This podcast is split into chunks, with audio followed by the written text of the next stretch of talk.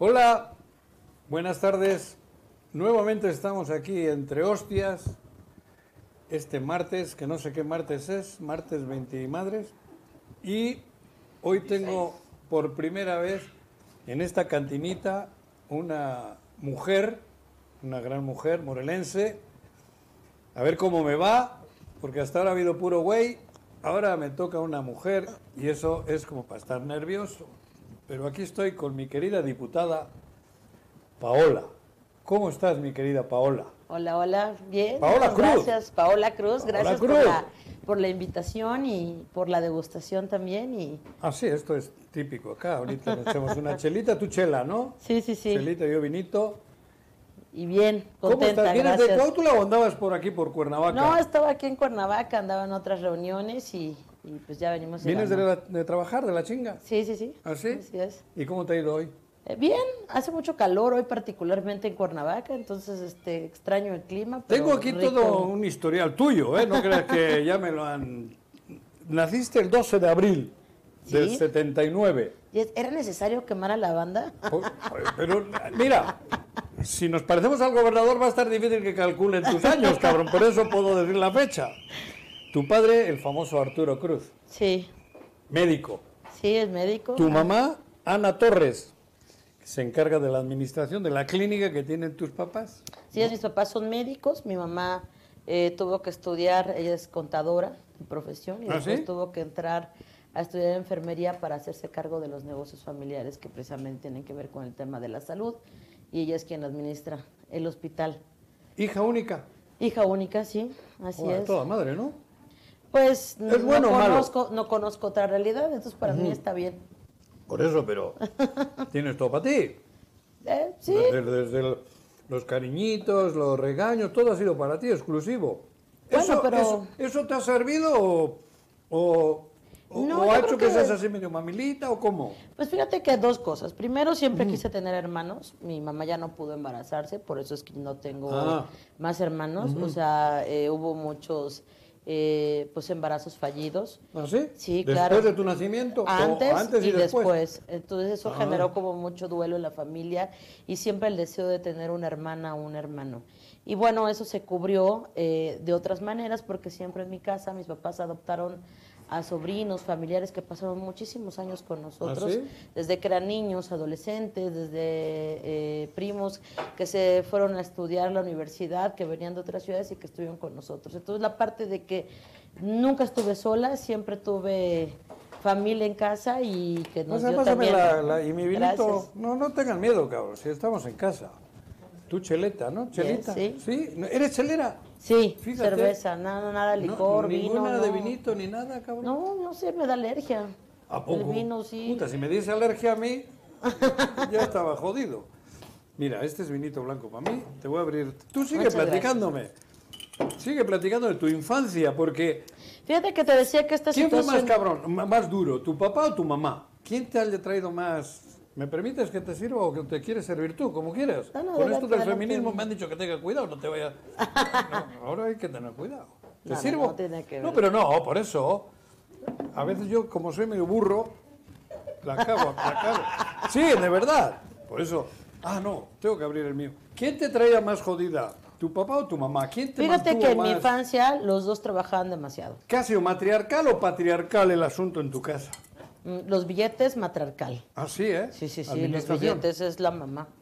Ahí quien tiene el control y el poder económico es la mamá. ¿A poco? Sí, sí, la cuestión ya Arturo, del, del diseño, la operatividad, de los negocios, de lo del el salud, pues él es el médico, pues él, ¿no?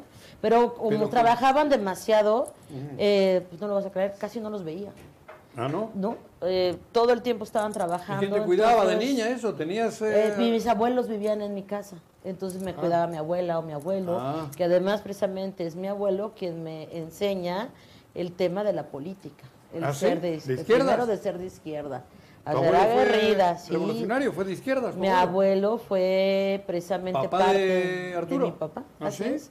Se llamaba Arturo Cruz Cruz.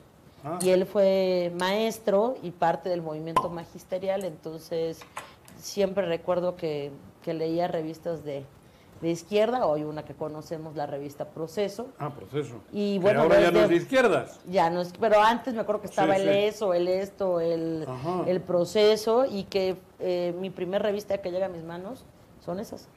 ¿no? Esas Pero ya qué edad tenías cuando eso. como siete, ocho años. Ah, ya con 7, 8 años ya estabas metida en el Sí, tema. mi abuelo me hacía que le leyera. ¿Ah, sí? Bueno, pues. Salud. Te digo saludcita. Con tu chile. Aquí tienes jamoncito y Gracias, eso, con gracias. la mano, sin problema. Salud. Gracias. De muy niña creo que has sido bastante traviesa. Sí. Una Muy vez creo que te perdiste Aries. en Charco, te perdiste en el mercado, cabrón, ¿no? Sí. Con tu mamá. Creo sí. que le, ¿no? Bueno, no recuerdo, tenía como dos años, Por pero eso, sí le dio el yo infarto. supe que tu mamá se puso un pinche susto tremendo porque no la, te perdiste en el mercado Chalco. Y desde ahí me perdieron, no, no es cierto. Ah, cabrón. Te está oyendo tu mamá, ¿eh? Ay, no es cierto, mamá. Sí, cabrón. Y que te gustaba patinar. Sí, ¿Los patines? fue más grande, patinaba, jugaba fútbol, eh, Básquet jugaba también. básquetbol, jugaba voleibol, era muy deportista. Ya ¿Ah, sí? después con los años uno entra a la universidad y ya no se hace mucho tiempo para la cuestión del deporte, pero sí me gustaba mucho patinar. Y allá en, el, en tu casa, tus amigos, ¿qué jugaban? ¿A qué se, qué- qué- con qué? Tenías eh, una cuadrilla de amigos, supongo, Sí, ¿no? la cuadrilla de amigos como está un parque En de Cuautla, que vivías, te digo en qué calle, cabrón, porque yo no retengo ya ni la orina. Fíjate que luego van a estar los fans allá afuera. A ver, pero espera, no, no, ¿dónde? Importante, soy soltera, entonces no apunten la calle que va a decir. No, ¿dónde? ¿Vives en la misma o qué? Sí, vivo en la misma. No, no, no sé dónde. Ah, en plan de Ayala. Es correcto. De Cuautla, cabrón, ahí. Te subías a los árboles y eras medio canija, ¿no? Sí.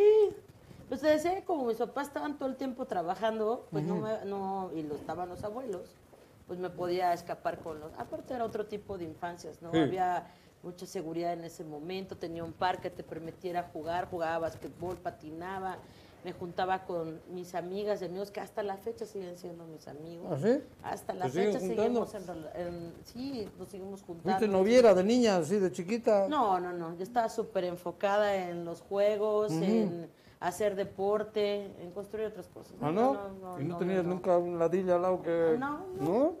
Ah, no, no me digas que no. No, ¿A qué edad tuviste prim- primer novio? a los 15 años. ¿A los 15? Sí, ¿Hasta los 15 nada? Sí, ¿no? Ni un besito, ni nada, con algún niño en la escuela, ¿sí? Estaba enfocada. Así, ¿eh? No te En creo. otras travesuras, pero en esa no. Saludcita, ¿eh? Gracias, gracias. ¿Dónde estudiaste? ¿En qué escuelas? ¿En Cuautla? Fíjate que em, yo estudio ¿O dónde? en una escuela que se llama Centro Educativo Cocoyoc, que está dentro de Lomas de Cocoyoc. Ah, en Lomas, de En Coautla. Eso no es y van a Cuautla. decir, ¿por qué, ¿por qué no estabas en Cuautla y por qué te fuiste a Lomas? Mm. Pues resulta que durante unos más de 10 años, yo creo, nos tocó una etapa de mucha inseguridad cuando estaba justamente Carrillo Olea. El tema Ah, de los cabrón. secuestros, Sí, joder, el eh, mocha las orejas y- amenazas. con el mocha Entonces, oreja. cuando era niña empezaron a llegar las amenazas y eso hizo que sus papás me tuvieran que sacar de Cuautla y entonces meterme a una escuela. ¿Por temas de seguridad? Por temas de seguridad. Entonces ya ahí me aventé todo lo que fue la primaria, secundaria, preparatoria. Ajá. Y justamente como eso estuvo cuando estaba en Mocho Orejas y lo detienen, en esa época había secuestrado muchísimos médicos. Entonces cuando lo agarran y ven Sí, su ¿no? lista, pues ahí en esa lista también estaba mi familia. ¿no? Sírvete, ¿eh? Ah, No digo, joder, con, con- sin pena. sin- no va a entrar en el presupuesto del Congreso esto. Entonces, esas circunstancias familiares, esas circunstancias de inseguridad es lo que hace a mis papás tomar la determinación y precisamente como trabajaban demasiado, pues de llevarme mejor a Lomas de Cocoyo, hacer que hiciéramos... ¿Pero eh, vivían en Lomas o ibas a la escuela y iba a la regresabas? escuela y regresaba, Ibas y venías. pero lo hacía ya con otro grupo de niños. Entonces sus papás Ah. hacíamos, ya sabes, el recorrido del colegio, se van rotando, rotando. Pero ya llegó un nivel también de inseguridad, de amenazas, no solamente para mí, sino para otros compañeritos, que hizo que tuvieran que contratar eh, seguridad extra, ¿no? O sea, ya un carro especial, un chofer, Con gua- con guaruras. para podernos llevar a todos los niños a la escuela, ir y venir todos los días, ¿no? Sí hubo ¿Tu momentos... padre ya era conocido? En- No estaba- como médico, no, había- como, político. Todavía no había sido alcalde. No, no, Así es. alcalde, lo conocí yo de alcalde, cabrón. Sí, no, ¿Qué año fue alcalde de tu papá? 2003, 2006. Eh, cuando, cuando empezó el choro, fue con. Aquí era Adrián Rivera y en Cuatro era tu papá. ¿Y estabas tú en el ayuntamiento? Sí, me Yo tocó. no sabía que era tu papá, Arturo, cabrón. Fíjate cómo Sí, sí, soy de sí. güey. Hasta el otro día. Pues, no sabía que eras hija de Arturo. Justo voy terminando la universidad y esto es un dato curioso porque estudio ciencias políticas y administración pública en la UNAM. Entonces, cuando tú estudias eso, tú te imaginas trabajando, que yo estaba haciendo mi servicio social además y me quedé un rato en la Secretaría de Gobernación. En ese entonces era Santiago Krill el secretario de Gobernación. Entonces, tú aspiras a estar en esos niveles de trabajo. Y me dice mi papá, oye, ¿qué crees? Este, pues te vas a venir a Cuautla, voy a ser candidato y quiero que me vengas a ayudar en la campaña. La verdad sí fue un tema familiar porque mi mamá no quería, este, yo tampoco estaba muy de acuerdo, al final entramos y me dice mi papá ya que ganó, porque recordarás que fue a través de muchas impugnaciones que logramos el tema de conseguir Las tres veces creo que has tenido que impugnar, ¿no? cada proceso Cada electoral. proceso. Ya me hice experta en derecho electoral, entonces quien guste hacemos impugnaciones, Porque fuiste síndica. ganamos. Sí. Impugnaste para poder. Regidora, impugnaste. Y la tercera, ¿qué ha sido? Por tres veces has impugnado. La, La diputación. de ahora. Me la quitó el INE, la candidatura. ¿Esta de ahora? Sí, sí, sí. Ah, cabrón, ¿y también te lo chingaste? ¿Te- Así es, ¿También ganaste, digo? sí. No me digas. Es correcto. En una tuviste problemas porque el PRD no te había registrado, ¿no? ¿O ¿Qué pasó? No me ahí? quiso dar la candidatura Ándale. porque había un problema ahí con el qué? que era el gobernador, ¿no? Que no quería que yo fuera la ¿El amigo de Pepe candidata. Montes? Sí, ese mero. Ah, ya se ocultó. Ajá, es que no lo quería decir para no herir sus Ajá. Graco, Graco. Y entonces no quería que fuera yo la candidata, estaba el tema de la paridad. Entonces dijo, no, esos que están defendiendo la paridad, la paridad no va a ir, las mujeres no van a participar, yo ya tengo a mi síndico, y ta, ta, ta. Iba Raúl Tadeo Nava también, y él dijo, no, yo tengo a mi síndico. Ah, Raúl sé qué", Tadeo, gordito. Entonces, sí, habíamos cinco mujeres del PRD que estábamos trabajando en ese momento este, por la paridad, las demás se fueron bajando, solo quedé yo, y esa que quedé yo cuando finalmente queda lo de la paridad, Dicen, ah, bueno, sí, pero ahora escoge cualquier mujer menos Paola por andar fregando y porque ¿El amigo de Pepe duro". Montes? Sí, el amigo de Pepe Montes. No me porque digas, además cabrón. le ganamos en, el tribu- en la sala regional y en la sala superior y se volvió obligatorio el primer estado de todo el país en tener por un resolutivo el tema de la paridad. Entonces, este grupo de mujeres, ¿no? En ese caso, la única que venía de este partido político, pues me castigó el partido. ¿Cómo? Pues cualquier mujer, menos tú por andar en esa grilla, ¿no? ¿Ah, sí? Ahora imagínate en el consejo, que Pepe Montes se acuerda muy bien, ¿no? De esa historia. No, sea de pendejo, nunca se acuerda. Eh, imagínate época. ese consejo, porque aparte fue histórico. Todos los candidatos que ya se creían alcaldes, regidores, síndicos, cuando me vieron pasar ahí, Ah, nos quitaron la candidatura por tu culpa. Ahora le tenemos que ceder el 50% a las mujeres. ah, Entonces o sea, había mucha el- resistencia. el machismo hasta en la Duro, izquierda, ¿no? Entonces, porque además ya estaban asignados muchos de estos candidatos y ese consejo que me- medio recuerdo que fue como por el 5 de marzo, Sí. o 5, 8 de marzo, quitaron un montón de candidatos precisamente por el tema de la paridad. Me están diciendo que un Sí. corte. Yo pensé Desde... que otra copa de vino. No, no, estos chupan después.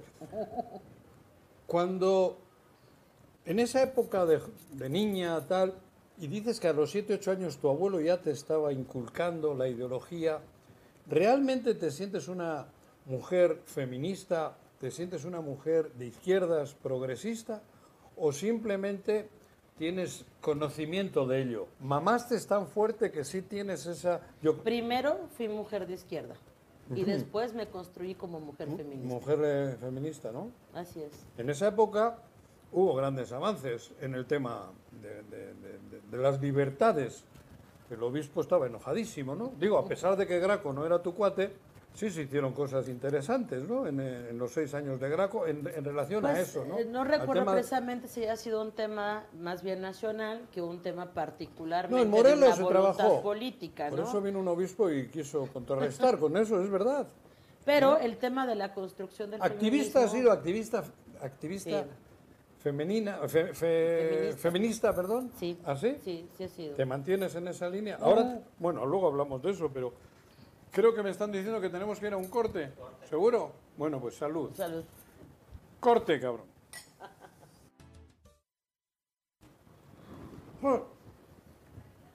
Me agarraste con la boca llena, güey. Avísame un minuto antes que salimos del corte. Cabrón, mira. No te preocupes, yo No. te sigo platicando de Pepe y nuestras historias de niños. Pepe, ¿a a Pepe Montes desde cuándo le conoces? ¿Desde esa época? Desde hace como... Pero es más- mucho más grande que 18 tú. 18 años tenemos de conocerlo. ¿Sí?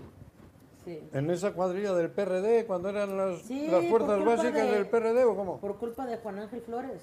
Otro cabrón, que se quita los años. Así es. Ahí estuvo hace poco y me dijo, se quitó 10 años güey. Es mucho más grande que yo, cabe aclarar. ¿Ah, Si sí? me estás oyendo, Dice es que no, mucho cabrón. más grande que Dice yo. que no. Dice que no el alcalde. Sí, pues él fue el líder juvenil, le tocó la Secretaría de Jóvenes y conformó un buen Siempre en el. PRD, tú militabas en el PRD. Sí, hasta 2015, Bueno, sí, sí. que viene el problema precisamente de la sindicatura, siempre de izquierda, ¿no? Mm. En este momento pues nada más había un partido, después se conforman otros, pero pues este era el más fuerte hasta que pierde todo, ¿no? Pero bueno, en el 2015 salgo yo del PRD precisamente por el problema Dejas el, el- el partido. y dejo el partido, ¿no? Y entonces cuando me agrego ya a las filas de Mo- Morena. De, de Morena, cuando De era Morena. todavía. ¿Ya era partido Morena? Ya era partido. Sí, en 2015 fue su primera este, elección. ¿Con qué grupo? ¿Cómo Con, con? Rabín y toda esta gente de aquí, digo, Sí, pregunto sí, sí. porque hay como familias, ¿no? Siempre estuviste cerca, amiga de Rabín. Sí, sí, sí, a- aparte... Este, Radamés, Rabín y toda la... Sí, Rabín, a, a- a varios compañeros que también tenía muchísimos años de conocerlos y formábamos también del mismo, del mismo grupo político, de conocernos muchos años, porque muchos de Morena también venimos del PRD, ¿no? Tengo aquí algo para comentarte. Creo que una vez pusiste con Gis en el piso el nombre de una amiga y el nombre de otro chico. Ay, ¿qué, qué pedo fue? No se me dicen que te pregunte eso. Ah, caray, no sé. ¿No ¿cuál? recuerdas esa anécdota? Algo habría, alguna, ¿no? Fíjate. La prima de Claudia. ¿A la prima de Claudia? ¿Qué le- que la- ah, por joderla. No sé, Pepe, pero te puedo contar Es estas historias malo, donde Pepe aparece. No, pues cuenta, cuenta. No, pero entonces nada, no voy a hacer caso a este pinche papel hoy.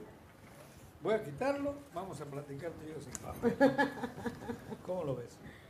Me Bien. decías que con Rodrigo Galloso tuviste eh, relación política. No, jamás. Nunca. No. Mal con, mal con Graco, mal con Galloso, muy mal con ellos, ¿no? Entonces, eso precisamente es lo que me orilla ¿Y tu papá? a salir, no, tampoco menos. No, Graco Ramírez había traicionado a mi papá en el 2006. Cuando Entonces- terminando su alcaldía, ¿o ¿cómo? Así es. Mucho antes, bueno, como unos ocho meses antes de salir. ¿Qué le prometió, pues? Eh, pues más bien fue que fragmentó a los grupos, fragmentó el, el proceso interno del partido y, y traiciona con unos temas ahí, ¿no? Que eso es producto de otra invitación que me vas a hacer a este programa. Ahorita no vas a- ya- no, porque tiene que ver capítulo 2. ¿Ah, sí? La historia detrás de Graco Ramírez. No, pero cabrón, no me dejes así. Un poquito más, ¿no?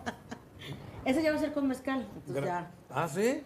O sea, o, o chela o mezcal. Fíjate que cuando entro precisamente al PRD, y retomando el tema, Mm. entro porque Juan Ángel me hace la invitación.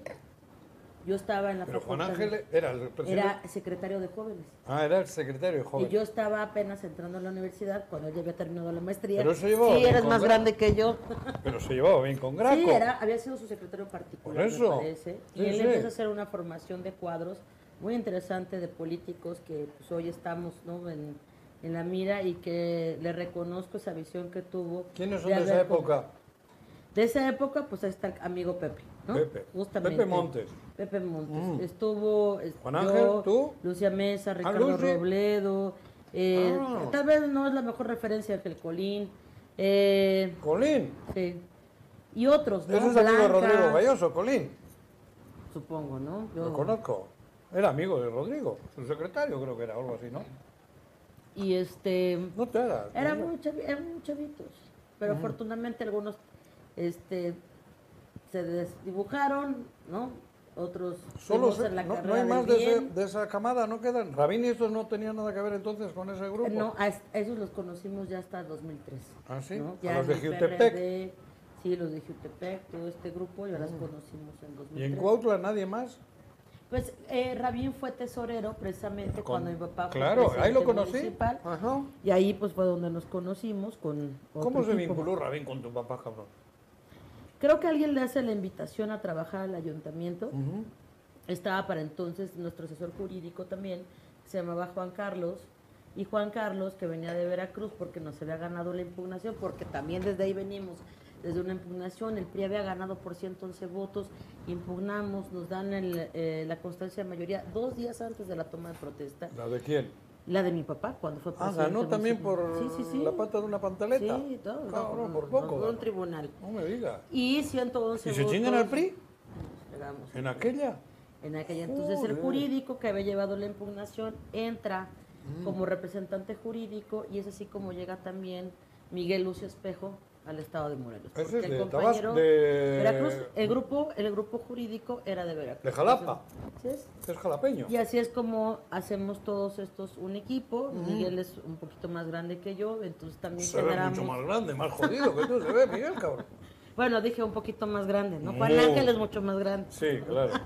En orden. No, bueno. sí, y así fue como fuimos formando este estos equipos. Esa en- camada. En, ese- en estos años, ¿no? Hablábamos del famoso PRD. Ahora, siendo todavía una mujer muy joven, tienes una proyección grande dentro de Morena. ¿Cómo te sientes? ¿Pensabas alguna vez llegar a ser? Porque eres la presidenta de. No sé qué madre es eso, ¿de qué eres la presidenta? Ella? De la Junta Política. Esa de la Junta. Política. Me ha dicho Pepe antes, es la Junta Política. Pero no, no me acordaba. ¿Pensabas que siendo tan joven y con esa trayectoria ibas a estar en esta situación de hoy? ¿Soñabas eso? Porque todos tenemos metas, sueños, pero tú desde jovencita que ya estabas metida en el pedo político, ¿pensabas que ibas a alguna vez estar platicando conmigo, pero siendo la presidenta de qué? De la Junta ¿De Política. la Junta Política? Eh, la verdad es que no es que lo soñaba, lo trabajé.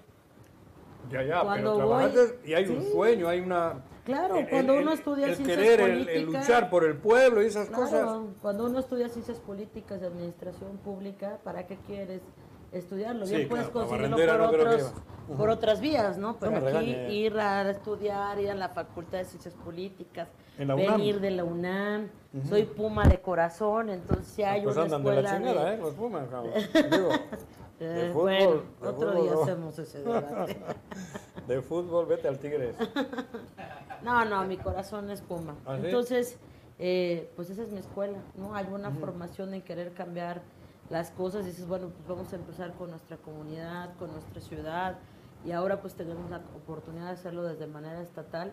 Pues sí hay un trabajo que vas Pero no, hay- no es formando, mucha pose, no es pose. ¿Realmente sientes eso?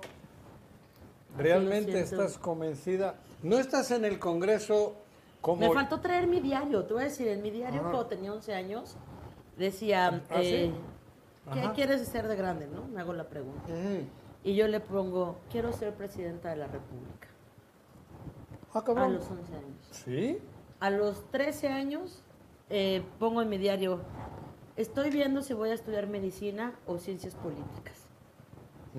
Esas eran mis dos opciones.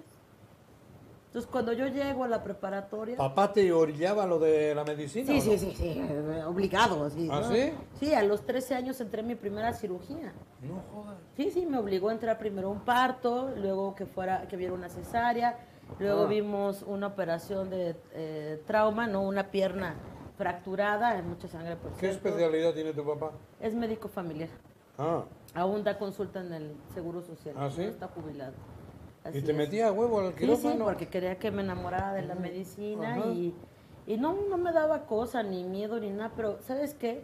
Eh, como que me dio mucha ansiedad de niña no verlos, ver que trabajaban en el Ah. día y en la noche, que no podía convivir, que las ¿No navidades... papás durante el día? Y no, y durante el fin de semana y era la fiesta de, no sé, el día del padre.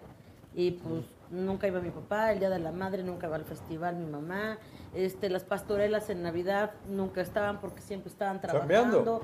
todo el tiempo era estar trabajando, trabajando y trabajando y ¿Y trabajando. tus abuelos contigo? Y mis abuelos conmigo. ¿Viven? Entonces, no, ya, Ya- no. ya fallecieron. fallecieron. Ya nada más vive mi abuela materna. Entonces, esa situación, dije, yo no quiero volverla a vivir, de tener esa, esa situación con mi familia o con Por eso la profesión de medicina, cero. Cero. Pero no sabía que iba Porque a es estar, que el tema político también Pues iba a tener de su Guatemala a desgaste- Guatepeor, cabrón. su desgaste, ¿no? Y que vamos a estar en una, una circunstancia igual de estresante. Ahora casi eres veterinaria, porque para li- lidiar con tanto animal ahí dentro, ¿no? Bueno, vamos. ¿Qué corte, güey? Corte. Vamos a un corte. Dentro. Ya estamos de vuelta. A ver, me preguntabas que si alguna vez he tenido problemas yo por ser nacido fuera y por meterme en asuntos políticos. No. Ese artículo 33 ya lo cambió la Constitución. Y afortunadamente para mí, digo, después de 35 o 36 años en México, joder, solo hacía falta que me vengan jodiendo. Tengo más años en México que en Bilbao. Y son los años donde uno pues tiene más uso de razón y tiene más conciencia, ¿no? Entonces, no, no, nunca he tenido... pro- Sí he tenido problemas porque por decir cosas en el radio, sí, en gobernación y tal. Pero por el hecho de no haber nacido en México, no. Porque yo creo que un mexicano puede nacer donde se le hinche los... ¿Cómo Muy es eso? bien hecho, donde se como le. Y a mí me... Eso, por eso te digo. Y yo nací en Bilbao. Chabela Yo nací en Bilbao, pero bueno. No, pero el tema es contigo. ¿Sí? Seguimos en la entrevista ¿Por qué te José llamas. Paola? Mi ¿Tienes- abuelita. Ah. Mi abuelita se llama Paula. ¿De Paula padre o de madre? De padre. ¿Ah, sí? Pero mi abuelita no quiso que, que, la llam- que me llamaran como ella, entonces mi papá decidió mandarme Paola. Y me llamo también María porque... Ah, ¿tienes dos nombres? Sí, me llamo María Paola. María porque, Paola. como conté hace rato, no tengo hermanos, eh, mi mamá no pudo embarazarse. Y entonces ella cuenta que como un acto de devoción y de fe, me puso María en un favor a la Virgen María. ¿Son muy devotos o qué? O sea, Mi son mamá muy... sí. La mamá. Mi mamá sí. Muy religiosa, muy, muy religiosa. muy católica. Sí, Digo. sí, además ella eh, estudió siempre en internados de escuelas de monjas, toda, sí? Uh, desde de niña la hasta vela la perpetua. secundaria. Entonces, sí es de rezar el rosario. ¿Ah, sí? No, no quiere decir que sea irreductible, pero sí es muy No, no, religiosa. bueno, no, y respeto el asunto, pero bueno, tú no. Eh, no, eh, uno puede No, no. ver, aprender, ¿no? Pero Sí. no, no, no sigue ya Claro. esa Digo, tradición. en la izquierda normalmente ocurre que uno se va emancipando y va buscando otros horizontes, ¿no? O, o sea, más allá de un, teorías. de un dogma de fe, Así es. porque creo que le damos muchas vueltas a las cosas, ¿no? Así Para es. no pensar que el dogma de fe nos va a llevar a ninguna meta. Digo, con todo respeto, Y ¿eh? además, eh, siendo de izquierda, también cuestionas todos los paradigmas. Eso, Todos exacto. los no solamente Bueno, aunque Andrés Manuel todos. López Obrador creo que es de una religión de cristiano, creo que es, ¿no? Me han dicho que es cristiano Andrés Manuel. Bueno, sí me lo dijo él. ¿Qué digo yo? Pero tengo que presumir que estuve Mm. un día chupando con él, cabrón. Así de, ah, sí, se me olvidaba, me lo dijo Andrés Manuel. Ajá, ¿y tú crees que es mentira? ¿Sabes dónde le hospedábamos a Andrés Manuel? Era en un hotel que se llama Casa Colonial. Oye, pero yo te voy a presumir, tú presumes que tomabas con él. Yo te voy a presumir que era mi vecino. Fue mi ¿Andrés vecino Manuel López tres Obrador? años. Porque cuando yo estaba en la universidad estudiando, vivía enfrente de la UNAM en un residencial que se llama Copilco 300. Y Andrés Manuel vivía exactamente arriba de mi departamento. No me jodas. Entonces, cuando él era jefe de gobierno, todos los días a las 6 de la ¿siendo mañana jefe de gobierno? nos encontrábamos en la puerta. Primero lo conocí siendo presidente No del, partido, eh, o algo del presidente del partido, y luego fue jefe de gobierno. Entonces, todos los días lo veía a las 6 de la mañana en la puerta del edificio. Conocí a la que fue este, su primera esposa, que luego Falleció. falleció de cáncer cuando sus hijos estaban chiquitos.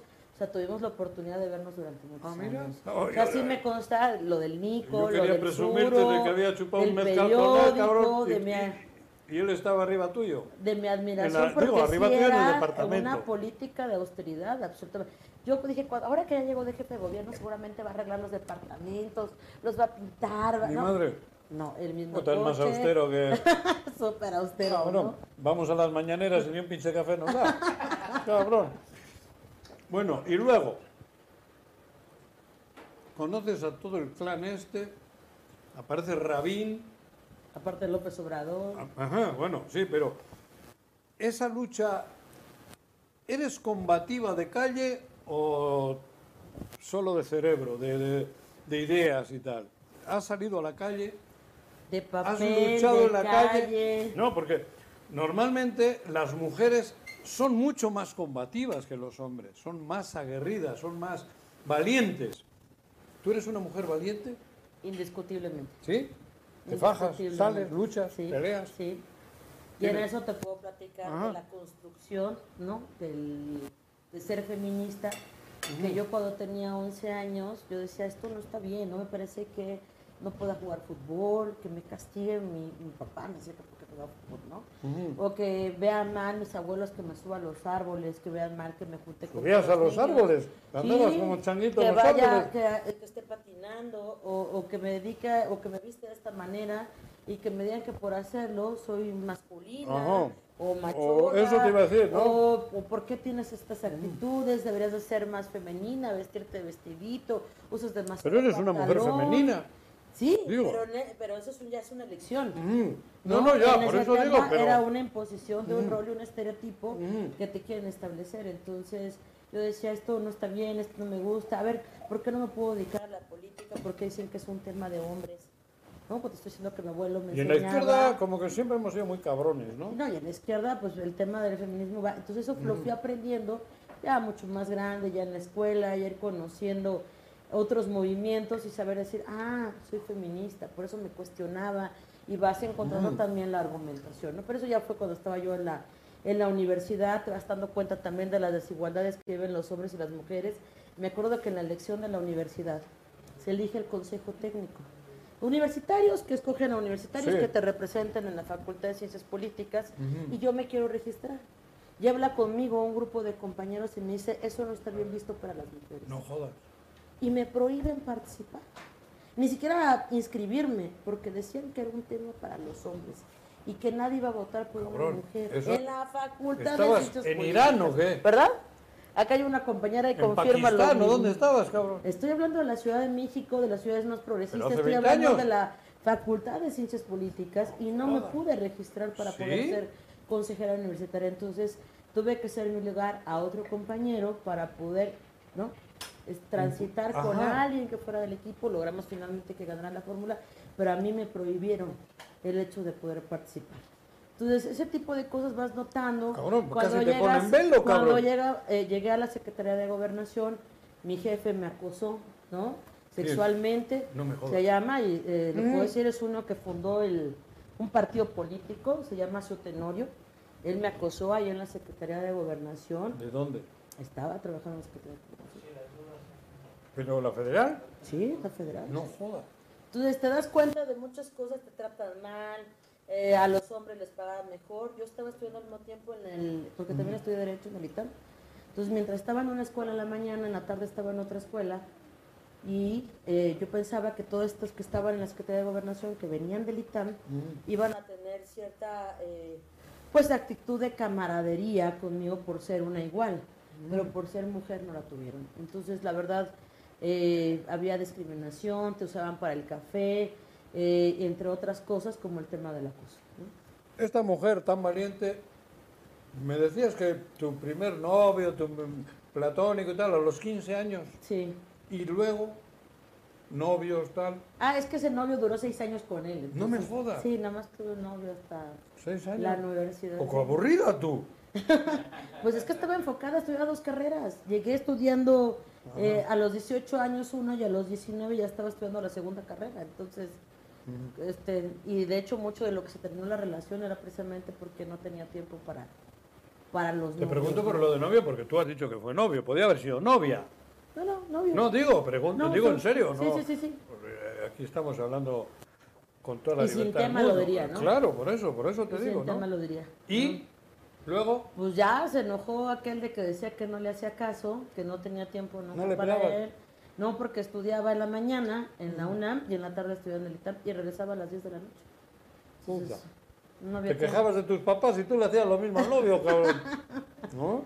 No, no, no los veía yo los papás. Sí, pues Por eso digo, que tus papás por la chamba. Y ese, ese novio, romance, romance, romance. Sí, bonito, ¿no? Y no, ¿sí? sufrí. No me digas, ¿lloraste? Sí, me dolió muchísimo. Muchísimo, muchísimo. ¿Pensabas que era ya el fin del mundo? No, eh, pero sí dolió mucho. Imagínate toda una vida del proceso. ¿Le eras fiel? Sí. ¿Y él a ti? No sé. ¿Tienes dudas? No, digo, no sé, no, más bien no me era fiel. ¿Te No, chingó no, como graco en política o...? este, no tanto. Este graco, ¿eh? Sí, no, no, no hay quien lo rebase. Entonces, no, sí, sí dolió muchísimo. ¿Qué pasa? ¿Hay preguntas en el estudio? ¡No! Ah, Pepe. Habla, que tengo la boca llena. Ya sé. No, no, no. Pero sí fue, fue muy doloroso y después de ahí, que sí hubo, eh, fíjate que cuando uno está y no... ¿Te va- enamoras fácil? ¿Te enamoras fácil? Eh, yo creo que sí. Digo, Sí eres- soy- digo. Sí creo en el amor. Ajá. Sí soy romántica, sin embargo ha sido la gran eh, cons- deconstrucción de cuando pasas de ser mujer construida en el patriarcado a deconstruirse y deconstruir el amor romántico. Para quien no lo entiende, el amor también tiene un sistema Claro. desde una visión, desde no esta dominación de poder del hombre sobre la mujer y darte cuenta de eso y irlo transformando, pues ha sido parte de un trabajo del día a día. Yo- Sin lloras. embargo, este tipo de relaciones tienen que ser, que también tienes que dar cuenta que tienen que ser relaciones sanas, nada tóxicas, que tienen que ser en el ámbito de la igualdad, del respeto, de que el hecho, como dices tú, si eres enamorada, sí, sí creo en el amor, sí creo firmemente, y no por eso tiene que Pero primero te tienes que amar tú. ¿Te amas? Claro, ¿Te amas no, a sí, ti? Sí, sí, sí. ¿Te quieres? Sí, ¿Estás- y me respeto. Eso. Eso es fundamental. Uh, Porque si no vienen las codependencias, que tal. Eso ya que- sería parte de lo que te decía, ¿no? Ujú. Cuando uno no está consciente de este tipo de amores, es fácil que caigas en este en estos amores románticos y después de ahí en la toxicidad. Eso. Y que entonces se convierte en una relación Enfermiza. totalmente enfermiza. Enfermiza. Y yo durante muchísimos años me he construido de una manera de ser una pareja muy sana. Obviamente no tienes hijos. No, no tengo Digo, no, hijos, no no no soy divorciada, mi teléfono Ah, es ¿estuviste casada? ¿Estuviste casada? Sí, estoy ¿Ah, sí? ¿No con ese chico de los No, no, seis ya, años? ya, yo me casé ya mucho más ¿Ah, grande. sí? ¿Y te divorciaste? Y me divorcié. ¿Y? Justo antes de empezar el proceso electoral. ¿De este? Sí. ¿Estará arrepentido el güey? No, no, digo, yo no me meto en pedos, güey. Bueno, ¿qué? No te Corte. preocupes, no vive en Morelos, no Ah, te va a no. escuchar. No, Entonces está en YouTube, cabrón. Vamos a un corte. Sale, vamos a un corte. Ay, cabrón, estábamos en el corte y se puso. ¿eh? Interesante. Hasta de sexo se habló acá. No, no, no, entre nosotros. Con estos güeyes que andan por ahí. Paula, ¿cuál ha sido tu momento más eh, feliz en la vida? Bueno, hay muchos. Sí, sí, Pero muchos. ¿cuál es, qué, qué recuerdas así?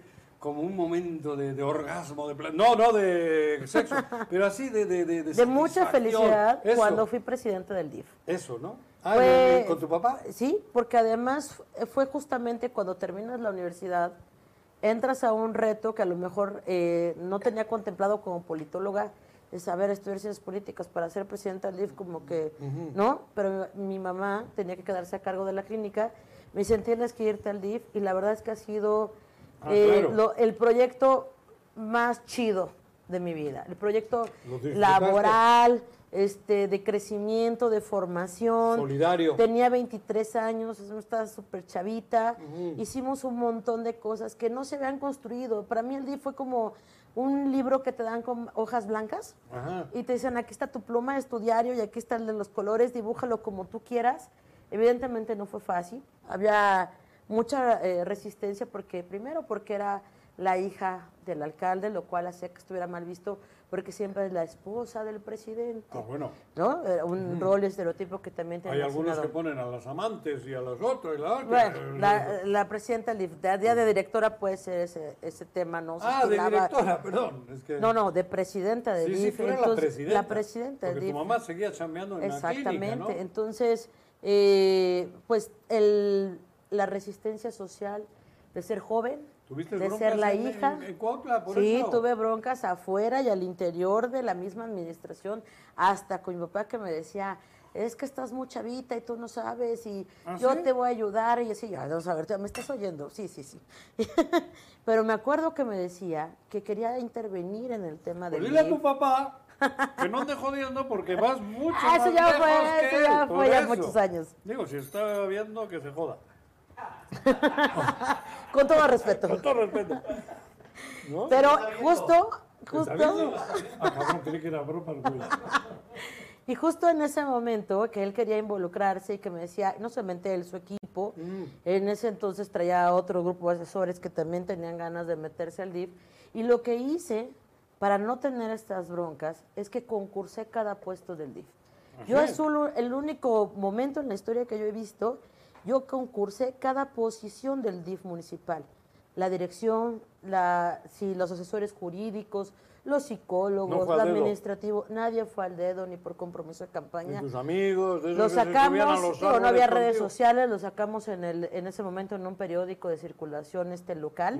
Concursamos, hicimos las entrevistas y colocamos a los que consideré yo los mejores y más aptos para poder eh, fundar esa nueva administración, que además creo que hicimos historia, te digo, fue divertidísimo. Ejemplar. Ejemplar. Hicimos la unidad médica móvil que hasta la fecha sigue funcionando en Cuautla, porque ha sido la única que han comprado, la compramos nosotros en esta administración. Y hablo papá. nosotros porque hablo de mi equipo. Eh, no te quiero decir que mi papá en ese momento no, pues no apoyaba tanto al DIF, sí, porque era como, ah, pues no hay dinero. No hay dinero, este, consíguelo. Y nosotros nos movíamos, literal, lavábamos coches, este, veíamos eventos que me ayudó, nos ayudó muchísimos empresarios, organizaciones de la sociedad civil, eh, gente de la central de abastos, el mismo ¿Y tu equipo era del Hotel Hacienda gente? Cocoyoc. Hicimos muchos eventos de recaudación para poder tener pues una autonomía financiera que nos permitiera en los primeros meses poder salir adelante. Ya después obviamente tendríamos el respaldo no solamente municipal, sino a nivel nacional. Nos volvimos un ejemplo en las mejores políticas públicas a nivel nacional ¿Cuál por es el gentilicio de las de Cuautla? Cuautlense. ¿Tú eres cuautlense? Como, ¿Es para los dos igual? Es eh, cua- cuautlense.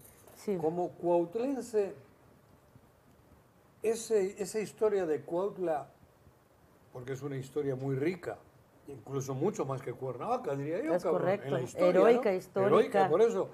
¿Eso también lo sientes? Claro que por supuesto. ¿Tienes esa... Ese arraigo eso- eso te- eso. histórico, Ajá. de orgullo, de conocer sus calles, los nombres. Zapata y todo, todo viene de esa zona, no nos hagamos- Pero además tenemos la historia de la revolución Ah, y la claro. historia de la independencia. Claro. Es decir, mucho más atrás de la historia reciente y también tenemos historias actuales. Y esta parte de la historia actual, lo voy a decir, es, tiene que ver con el viverismo. Cuautla es una ciudad hermosa, llena de viveros. que ¿Viveros? po- viveros. Que eh, pocas... que de Iberos, esos No, no. están aquí, cabrón. en el gobierno. hay algunos. ¿no? Y que, poder, Ibero. y que poder tener a gente que visita su- tu ciudad y que te diga, bueno, eh, ya conocimos la parte histórica, ¿qué más podemos conocer?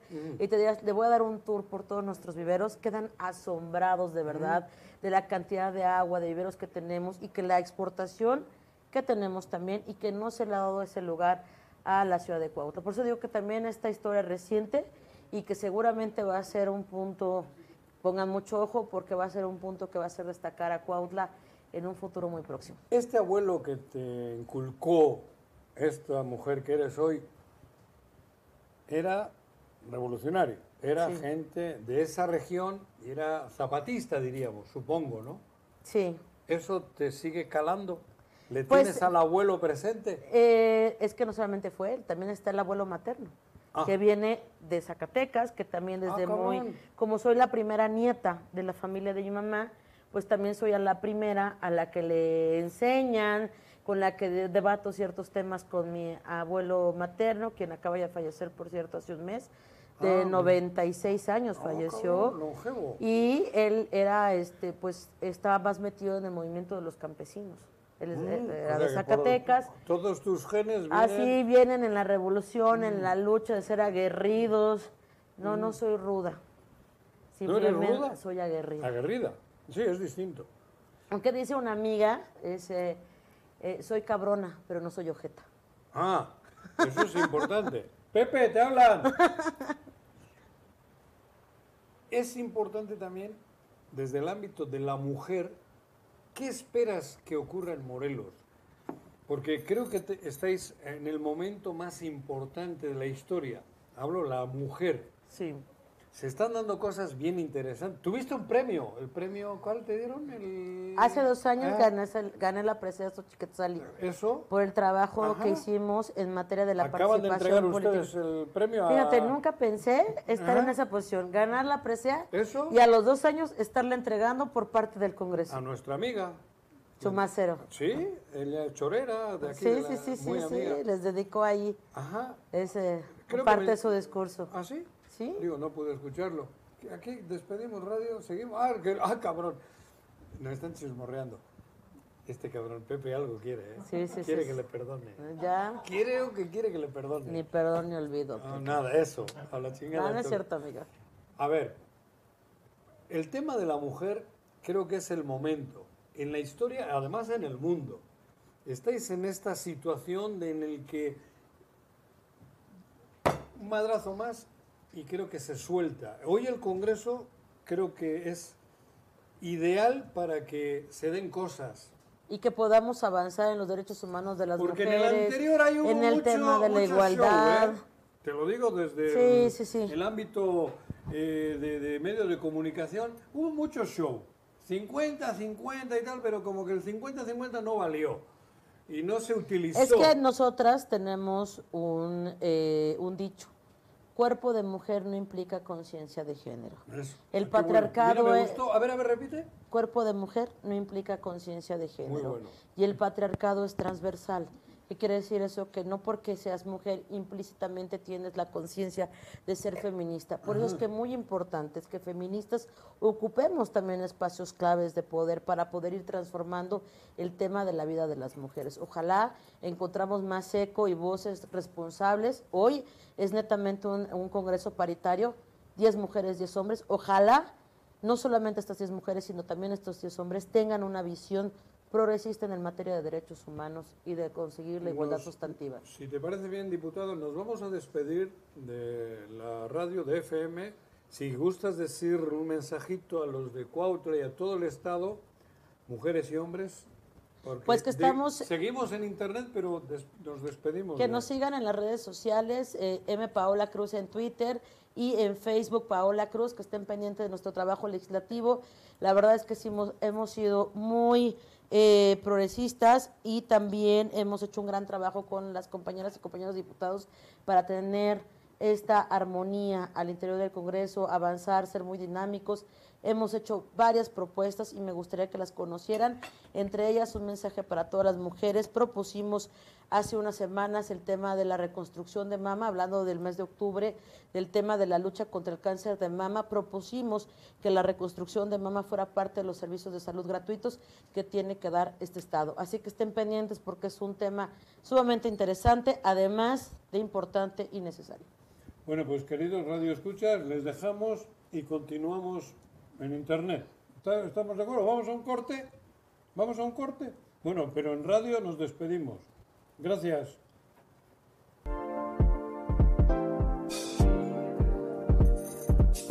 De inmediato, espera, güey, cabrón.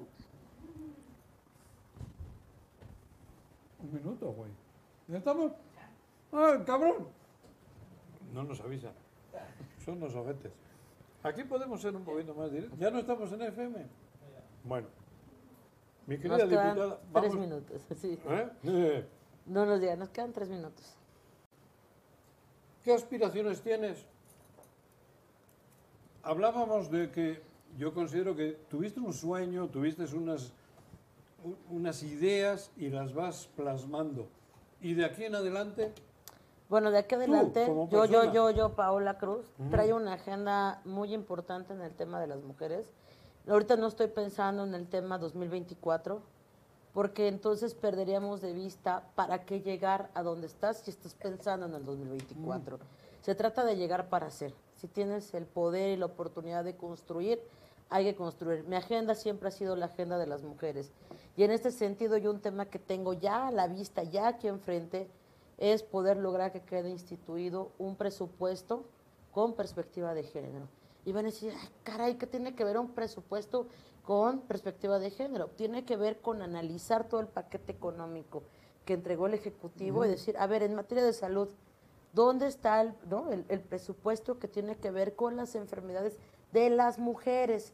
¿Cuánto se le está destinando? ¿Cuál es la accesibilidad? ¿Están yendo a las regiones? ¿Hay mastógrafos? ¿Hay unidades móviles que están yendo a estas regiones lejanas? No, no hay. Entonces hay que poner ahí un tema y una discusión. Tiene que ver con observar en materia de seguridad si realmente el tema de la discusión de la alerta de violencia de género es una falacia, es parte del discurso o realmente hay un interés, no solo del Ejecutivo, sino de todos los órdenes de gobierno y las instituciones, realmente acabar con la violencia de las mujeres. Ahora que hablas del Ejecutivo, se reunieron el viernes Sí, con el gobernador. ¿Sirve de algo? evidentemente Digo- que a, to- a todas y todos los morelenses nos sirve que los poderes Mm. trabajen en conjunto. A nadie, ¿ya lo vieron? Hace tres, eh, tres años, esto es su última legislatura, ¿de qué sirvió que estuvieran peleados el legislativo con el ejecutivo, el legislativo el con el judicial? Todos. ¿no? Todos peleados, los, eh, Pero- los municipales pero con el ¿Es sincera esa ejecutivo. reunión? ¿Es sincera la reunión? ¿O después de que estamos A ver, la- jodidos? de- Hablo del Ejecutivo, no de ustedes. no, esa parte no te ustedes la podría... con mucha fuerza. Yo creo que esa parte la podría, no te la podríamos contestar No, claro. porque es un tema de voluntad del que se puede Ajá. hablar desde el legislativo. Sí, claro. El legislativo siempre va a ir a construir y a favor de lo que se- sea para las y los morelenses. Y en ese sentido, hoy nos reunimos con magistrados. Pero recuerda que... Nos reunimos con un poder. La semana pasada, el viernes, con el Poder Ejecutivo. Ajá. Hoy con Y, los- y hace tres semanas nos reunimos con López Obrador, la bancada Sí, sí. morena. Y nos vamos a tener que reunir con lo que tengamos que reunirnos para construir, ¿qué? Un Estado que queremos y merecemos. Sí, pero bueno. Y si pero eso implica reunirnos con los chinos también, con los hindús, con los gringos, con, porque también debemos de traer inversión. Y también hay que mejorar las condiciones para que eso suceda. Pero dice la secretaria de Turismo que no hay pedo, que el Canadá ya ha dicho que aquí está jodida la cosa, como no vienen los canadienses, Ese es un poder, por eso es la construcción, ¿no? De lo que pero se es puede una mujer hacer. la que lo dijo. Y también lo pudo haber dicho un hombre. No, no, por eso. A ver, no, no, no, no iba en plan misógino. Ah. Quiero decir que no, la secretaria de Turismo es una mujer. Y creo que cabrón. Dijo una barbaridad. Indiscutiblemente hay que generar Que no los porque sea puentes mujer. No, Hay no, que generar los puentes. barbaridad. para que la percepción internacional cambie. Y no puede ser responsabilidad en ese sentido. Yo hablaba hace rato de generar ciudades seguras para las mujeres. Ajá. No puede ni debe ser nada más responsabilidad de una persona o de un poder. Tiene que trabajar de manera interinstitucional, entre poderes, con todos los órdenes de gobierno, municipal, estatal, federal. A eso hablaba del ¿Qué presupuesto, chamba tienes tú ahora en el Congreso? ¿Esa presidencia a qué equivale? la ¿Qué- Junta Política. Eso, sí, sí, la que... La Bueno, que- en la Junta porque Política- está el presidente De la mesa. de la- y tú. la parte política, Ajá. digamos, que nos toca. Pero, ¿no? ¿qué implica eso? Implica tener que hacer un diálogo, un consenso con ocho partidos políticos para poder transitar en los nombramientos que se hacen a nivel estatal, en las grandes iniciativas, proyectos, la discusión del presupuesto, poderla sacar desde la Junta Política, después pasa a otra figura que ¿Te se llama sientes, ¿Te conferencia. sientes capaz de...? Porque es una responsabilidad. No, Si hablamos de números, eres la cuarta, quinta persona más importante del Estado. O la, la primera, vamos, no sé en qué orden poner, pero estás en- entre las cuatro personas más importantes del Estado. Es así, no sé si lo has valorado. Está No lo había valorado. Está la- el presidente en la otra madre, el presidente del Congreso y tú. Aquí no hay más poderes. Bueno, el- hay otros, pero de elección popular y tal, eres tú la, la persona...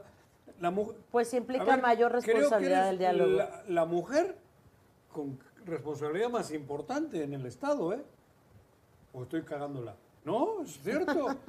Gobernador, el de los magistrados es el hombre, el presidente del Congreso, y eres tú, sois cuatro. Y tú eres la mujer con el cargo más importante. Imagínate la gran responsabilidad que tenemos con otras mujeres Mm. para que más mujeres accedan precisamente a estos cargos de decisión, de toma de decisiones importantes de discusión para generar condiciones de igualdad sustantiva a las mujeres. ¿Estás capacitada? Evidentemente estoy capacitada, estoy Fuerte. preparada, pero sobre todo tengo el corazón y la disposición de generar los diálogos, porque acabas de decir, fácil no es. Ocho partidos políticos, ponerse de acuerdo, platicarlos, pero la verdad es que me siento sí muy orgullosa y contenta de pertenecer a una legislatura donde hay muchos, en su mayoría compañeras y compañeros, que tienen esta disposición de cambiar la historia de las y los diputados, sobre todo de las legislaturas, y cambiar la historia de este Estado. Tenemos muy poquito tiempo y tenemos que hacerlo ya. Y esa disposición la estamos marcando desde el primer día. ¿Ya no va a ser otra legislatura más de la rechingada? Eso no lo puedo prometer, pero sí voy a poner todo mi ánimo y todo mi corazón para que esta legislatura sea legendaria de Lo, manera lo están positiva. haciendo muy bien, ¿eh? En De manera dos- positiva. En estos dos meses, ¿cuánto tiempo llevan? Dos meses. Dos meses, creo que lo están haciendo diferente. Y con eso ya es mejor. Mucha ganancia. Sobre todo, mejor, platicarlo, eh, reunirnos, nos reunimos los 20. y va a haber hablamos. independencia, va a haber honestidad. Eh, Digo, honestidad, yo espero que la mayoría se siga marcando como hasta ahorita lo ha hecho. ¿vas a defender eso? Siempre lo he defendido. Siempre. Paula. Soy mujer de principios ¿Sí? y de Pues, izquierda, eso. aguerrida. Bueno, pues Paula, gracias. No, pues ha gracias sido por una la charla muy invitación. amena.